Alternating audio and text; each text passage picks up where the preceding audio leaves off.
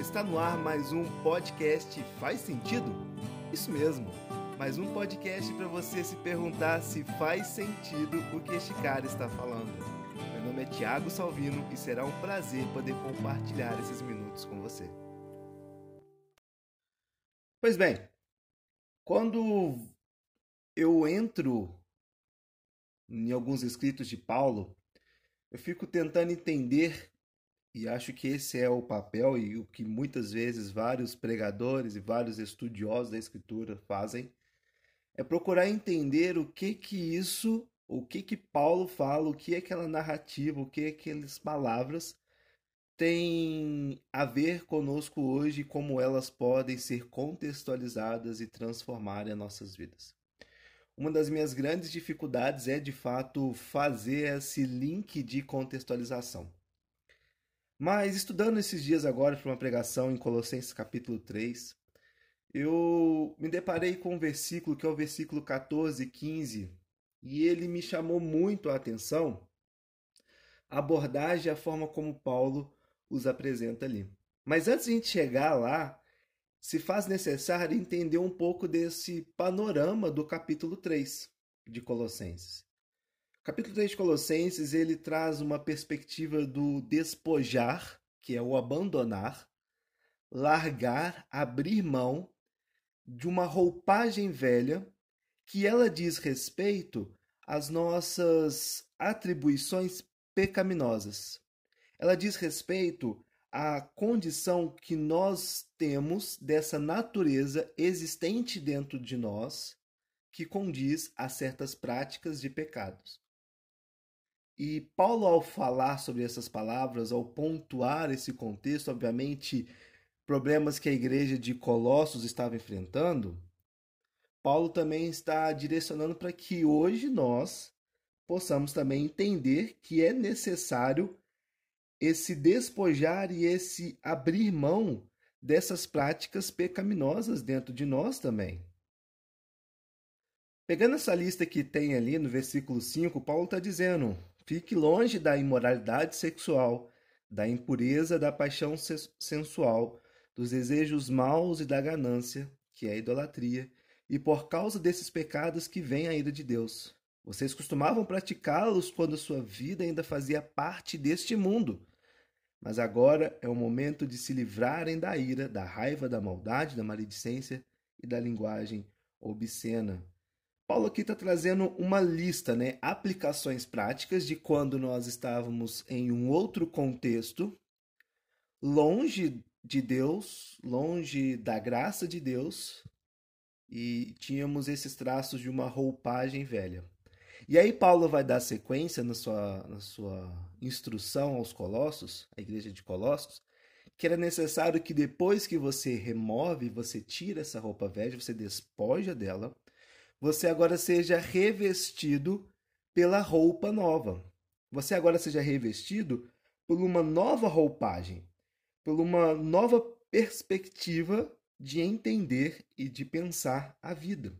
E é legal isso porque Paulo fala no versículo 10 que essa nova roupagem ela se dá através do pleno conhecimento. Vou ler aqui para nós, estou lendo na NVT, tá bom? Versículo 10. Revistam-se da nova natureza e sejam renovados à medida que aprendem a conhecer seu Criador e se tornam semelhantes a Ele. Paulo está dizendo: depois que vocês entenderam e despojaram, e largaram e trocaram essa roupa velha, agora vocês precisam se revestir de uma nova roupagem que é através do conhecimento de quem é o seu Criador, do conhecimento de quem é Deus. É interessante isso porque na sociedade que nós estamos vivendo, tem se falado muito sobre experiências.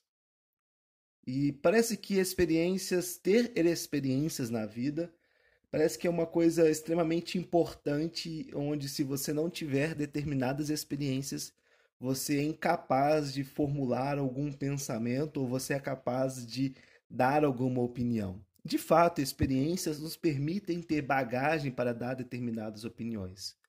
Mas por que eu estou falando isso? porque experiências sexuais, experiências uh, de mundanas, né? Eu vou usar esse termo mundanas, por mais que não goste muito da aplicabilidade dela, mas experiências que condizem a uma natureza velha, por si só, são traços não de uma regeneração, são traços não de uma de uma imagem sendo renovada, mas são experiências onde o seu coração e o meu coração busca elas. E o que o Evangelho quer nos proporcionar, uma transformação que o Evangelho quer nos proporcionar, são sim experiências, mas experiências para olhar para esses contextos da natureza velha, porém agora tendo um conhecimento daquele que nos criou. É o que Paulo fala no versículo 10. É uma mudança de percepção e uma mudança de experiências, onde as experiências que são marcadas na vida, elas agora começam a ser apresentadas, um panorama delas em nosso contexto, a nossa vida pessoal e comunitária, através dessa roupa nova que começa a fazer sentido e dar um norte às nossas vidas.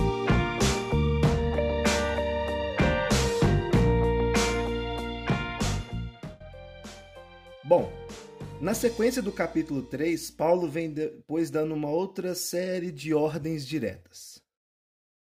Paulo vai falar ali no versículo 12 ao 11, ó, perdão, 12 e 13.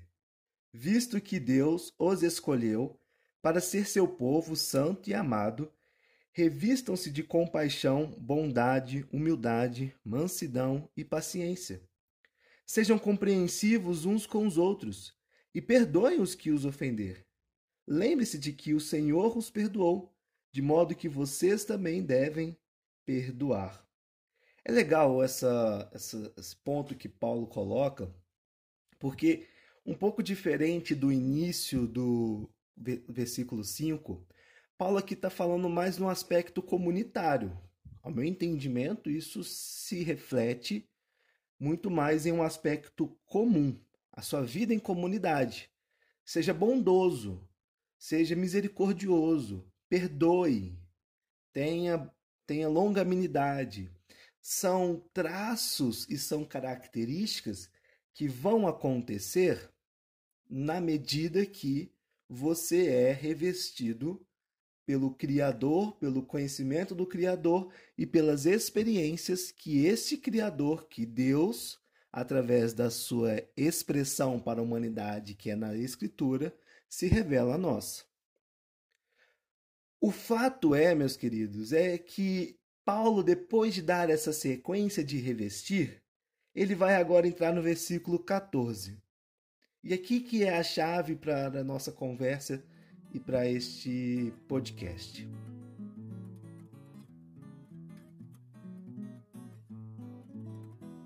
Versículo 14 do capítulo 3, eu vou ler uma outra versão aqui. Paulo diz o seguinte ali: E acima de tudo, tem amor, pois o amor une perfeitamente todas as coisas. Procurando algumas, alguns comentários sobre isso, nós encontramos ah, vários pontos e vários comentários bem interessantes, mas uma coisa que Calvino fala e se me chamou muita atenção sobre a forma como algumas traduções trazem esse acima de todas as coisas.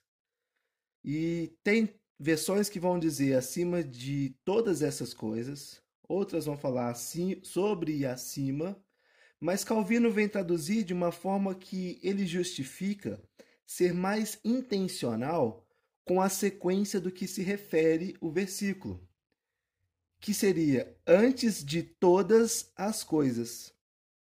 É interessante como todas as coisas que Paulo enumerou até aqui, elas fluem do amor. Então, com bons motivos, Paulo aqui está nos exortando aos Colossenses e a nós agora a fomentarem dentro de nós o amor em virtude destas coisas.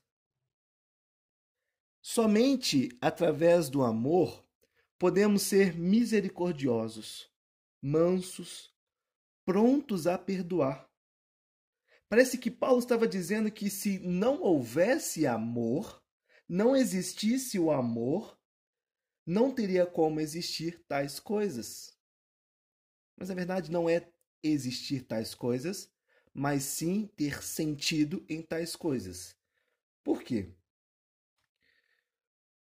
Várias pessoas podem ser bondosas, misericordiosas, longâminas, mansas e até muito mais do que muitos cristãos. Podem ser por causa de uma natureza que os impulsiona a serem assim. Mas o fato de ser e ter esses traços de caráter em sua vida não quer dizer que as suas afeições, que o seu amor está reorientado na pessoa correta. Onde o amor está ausente, todas as coisas são buscadas em vão. Se o amor está ausente, é em vão querer ser bondoso. É em vão querer ser misericordioso. É em vão querer ser um pacificador. Porque, no fundo, no fundo, buscamos essas coisas como uma moeda de troca. Como se fosse necessário buscar tais atos, e aí a gente vê muito isso no contexto comunitário, onde muitas pessoas acabam tendo esses traços de caráter mas no fundo, em seus corações, e aí abre um parênteses aqui, não cabe a nós a julgar o coração e não sabemos o coração das pessoas, mas sabemos o que a Escritura nos aponta, como muitas vezes traz atos são motivados, direcionados por outras afeições que norteiam a vida do indivíduo. O que Paulo está nos ensinando aqui, falando, que acima de todos os atos, de todos os desejos, de todas as disposições, de todos os intuitos que possam existir dentro de nós, de despojar e revestir e abandonar tais atos e aquela lista toda, é necessário que o amor esteja sobre todas essas coisas. E sabe, não é qualquer amor que Paulo está falando aqui. O amor que Paulo está citando é um amor sacrificial, é o amor de entrega, é o amor da cruz, é o amor da reconciliação, é o amor que o próprio Deus se entregou e se deu, se doou para nós, homens falhos, pecadores, que não tínhamos nada para oferecer a este Deus. É o amor que nos carrega para a justificação. É o amor que nos liga. É o ofendido da história, vindo proporcionar perdão ao ofensor. E é tão interessante, Paulo vai na sequência dizer que este amor ele é fruto do vínculo da perfeição. Como se não bastasse dizer que acima de todas as coisas esteja o amor, este amor ele é a perfeição a perfeição de Deus, a perfeição do que Deus tem a nos oferecer e proporcionar. Olha só como isso é forte. Antes de tentar qualquer ato de despojar e de revestir, o amor de Deus precisa estar no centro de nossos corações, de nossas vidas e este amor é um amor sacrificial, que é a perfeição, o vínculo da perfeição. É a maneira ao qual o nosso Deus decidiu ser o caminho de reconciliação com nós, homens pecadores. É o caminho da perfeita harmonia que o Senhor nos proporciona. antes de tentarmos qualquer ato, de novo eu volto a enfatizar sobre isso, precisamos ter uma perspectiva correta do que é este amor, do que é essa entrega, do que é esse perdão, do que é esse sacrifício. do que é o ato de Jesus na cruz.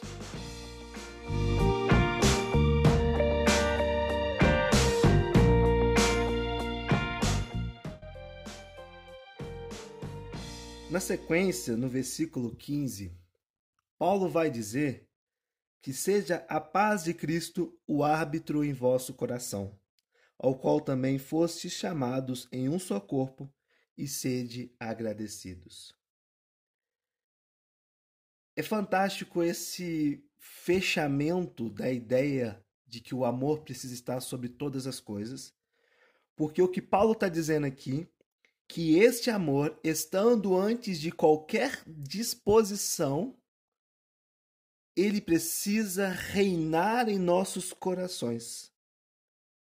Ele precisa estabelecer um reinado em nossas vidas, para que, através deste reinado, a paz de Deus, o shalom de Deus esteja sobre nós. E é legal quando ele fala sobre a paz de Deus ser o árbitro em nossos corações. É um paralelo que a gente pode fazer com isso é quando gladiadores iam à arena. E ali, ao vencer aquela batalha, eles eram aplaudidos. As pessoas vibravam com eles pelas suas vitórias e por suas conquistas. Este árbitro, que a paz de Deus é o árbitro em nosso coração, essa paz que se torna um, árbitro é quando o amor de Deus, o amor perfeito, o amor que é o vínculo da perfeição, ele agora reina ele agora redireciona, ele agora é o centro de nossas vidas. E quando ele é o centro de nossas vidas, vibra por estar reinando dentro de nós. E através disso, a paz de Deus recai sobre nossas vidas. E não é qualquer paz, meus queridos. E não é qualquer paz. É a paz de que não existe uma ira mais sobre nós uma condenação mais sobre nós, uma necessidade de satisfazer a nossa própria natureza mais. Porque agora, tendo uma reorientação do verdadeiro amor, podemos olhar para as experiências da vida e vislumbrar com outros olhos e vislumbrar com outras perspectivas, e vislumbrar com outras formas que o próprio Deus nos oferece através da ótica do Evangelho, da transformação do Evangelho.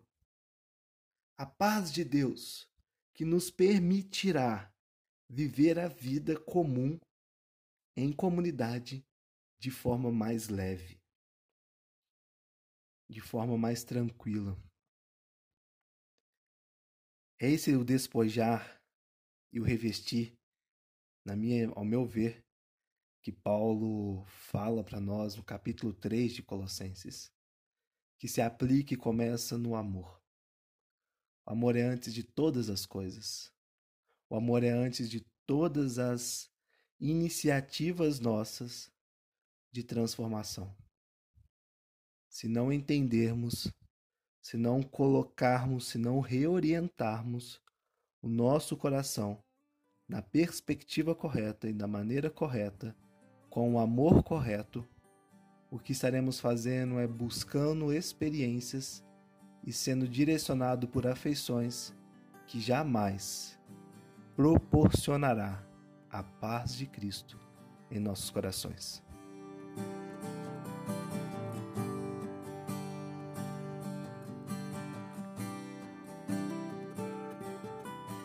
E aí? Faz sentido? Eu espero que sim. Eu espero que isso faça muito sentido em sua vida. Ao se perguntar então como essa mensagem se aplica e como eu posso lidar com ela hoje. Quero te dizer que ser cristão não é fácil. Trabalhar o despojar e o revestir não é fácil. São lutas, conflitos diários e constantes, onde a todo momento nós vamos precisar entender e fazer essa escolha da mortificação da nossa carne. Mas, quando o nosso coração está reorientado no amor de Deus, nós vamos ter uma paz para poder lutar contra esses desafios. Nós vamos ter uma paz para poder vencer essas lutas diárias, constantes, que nós vamos ter por causa dessa natureza em nós. Te encorajo, se você ouviu até aqui, a poder permitir que essa paz de Deus seja real em sua vida ao entender o amor de Jesus por você. Reoriente as suas afeições, reoriente os seus desejos, reoriente o seu coração, a disposição do seu coração, e você vai ver o tanto que Deus há de atuar em sua vida através dos traços do novo homem que passa a existir. Muito obrigado. Esse foi mais um podcast. Faz sentido?